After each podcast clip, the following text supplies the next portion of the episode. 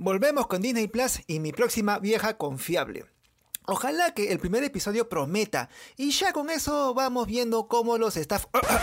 digo, digo, cómo hago más podcast pechochos para ustedes mis amores. Vamos a la one, a la two, a la one, two, three.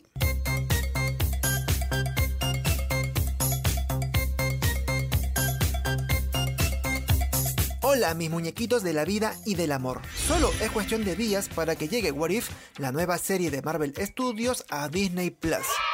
Para que disfrutes de cada capítulo sin hacer preguntas cojudas desde el 11 de agosto, veamos los detalles que debes tener en cuenta para entender todo el contexto. No lo sé, tú dime. Por si recién sales de tu cueva, te contaré que What If es una serie de antología, es decir, cada entrega tendrá una historia y un grupo de personajes diferentes. Lo entretenido será ver cómo los principales momentos de las películas del UCM pudieron ocurrir de manera diferente. Aquí el detalle es que la historia se desarrolla según lo observado por Uatu el Vigilante. Anda la osa. Él es miembro de la raza de los vigilantes extraterrestres, que observa el multiverso y ocasionalmente interviene según las circunstancias.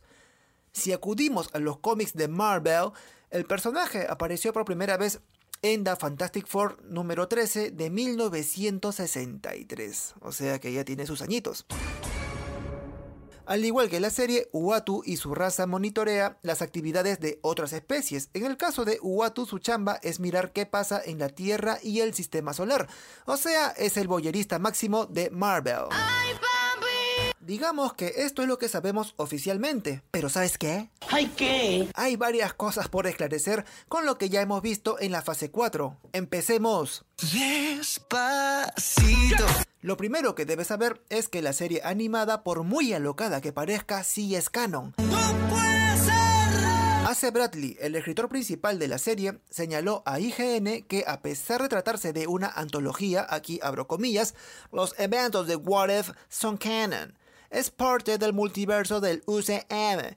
El multiverso está aquí, es real. Y es absolutamente fantástico, amigos. Cierro comillas. A esto hay que sumar. Lo que ha dicho uno de los principales productores sobre la trama de cada episodio. Aquí abro comillas. Habrá un personaje que no será más importante que el resto, pero sí tendrá una relación con el vigilante, personaje que observará todos esos acontecimientos en la serie y será una especie de narrador. Que es la fuerza detrás de la serie. Esa será la capitana Carter, cierro comillas. Ah, y antes de pasar a lo siguiente, el tal Uatu o el vigilante sería quien hile la historia de los personajes de cada episodio y reunirlos como los guardianes del multiverso. Un título que se filtró de la publicidad de la serie en realidad. De ser así, ¿por qué son guardianes? ¿Cuál es la amenaza? No me digas, no me digas. No se sabe exactamente de qué se trata o, o, una información al respecto, por lo que podría ser quizás, solamente estoy suponiendo, eh, Kang el Conquistador o el mismo Ultron, quien en los cómics llegó a enfrentarse a Kang incluso, porque este quiso invadirlo. ¿Nani? Quizá ahora te preguntes, ¿cómo carajos puede ser canon algo así si todo lo que no ocurrió en el UCM? Ay, no, eso dijo más. La respuesta la tendríamos en el final de Loki, donde Sylvie mata a He Who Remains, el genio detrás de la ABT, y los multiversos se alocan. Valor. Si ya es canon que existan variantes de un mismo personaje y las líneas temporales ya valen una mierda, What If tiene todo el universo a sus anchas para explorar los que tal sí dentro de líneas temporales alternativas. Eso tiene sentido para mí. Teniendo en cuenta toda esta información, quizás supongas que la ABT deba hacer algo, porque ya sabes, son los fachos que vigilan todo lo que sucede en el universo. Pues... ¡Aguanté! La cosa no será así. El mismo Bradley, el escritor de What If, dijo que la serie animada ya estaba en desarrollo cuando Loki se puso en marcha. No hubo una coordinación y el acuerdo fue no tocar nada que tenga que ver con la ABT. Luego hubo conversaciones entre las cabezas de las producciones de Loki, What If y Doctor Strange 2, pero la conclusión fue la misma. ¿Oh sí? Pues váyanse al carajo, yo me voy. Bueno, no fue así literalmente, pero dejaron a un lado el papel de la ABT para What If.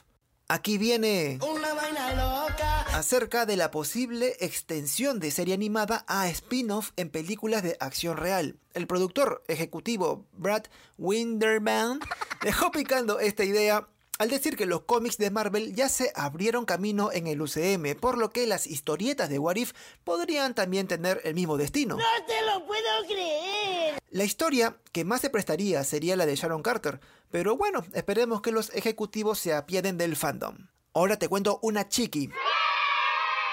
El productor Winterbound aseguró que habrá una escena postcréditos.